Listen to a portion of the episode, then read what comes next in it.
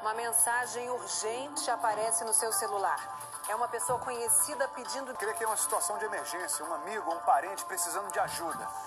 Mas é golpe.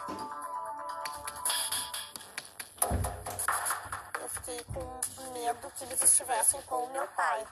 Eu não imaginava que era um golpe pelo WhatsApp. Essas duas irmãs de Porto Alegre que não querem mostrar o rosto nem desconfiavam. A foto era do meu pai, tanto que muitas pessoas responderam, né? Não, não só no grupo da nossa família, como em outros grupos que esse golpista também mandou essas mensagens. Sem ninguém perceber, o bandido assumiu a identidade do pai delas dentro do aplicativo. aqui gravando um negócio. E começou a pedir transferências de dinheiro Oi. para uma conta bancária.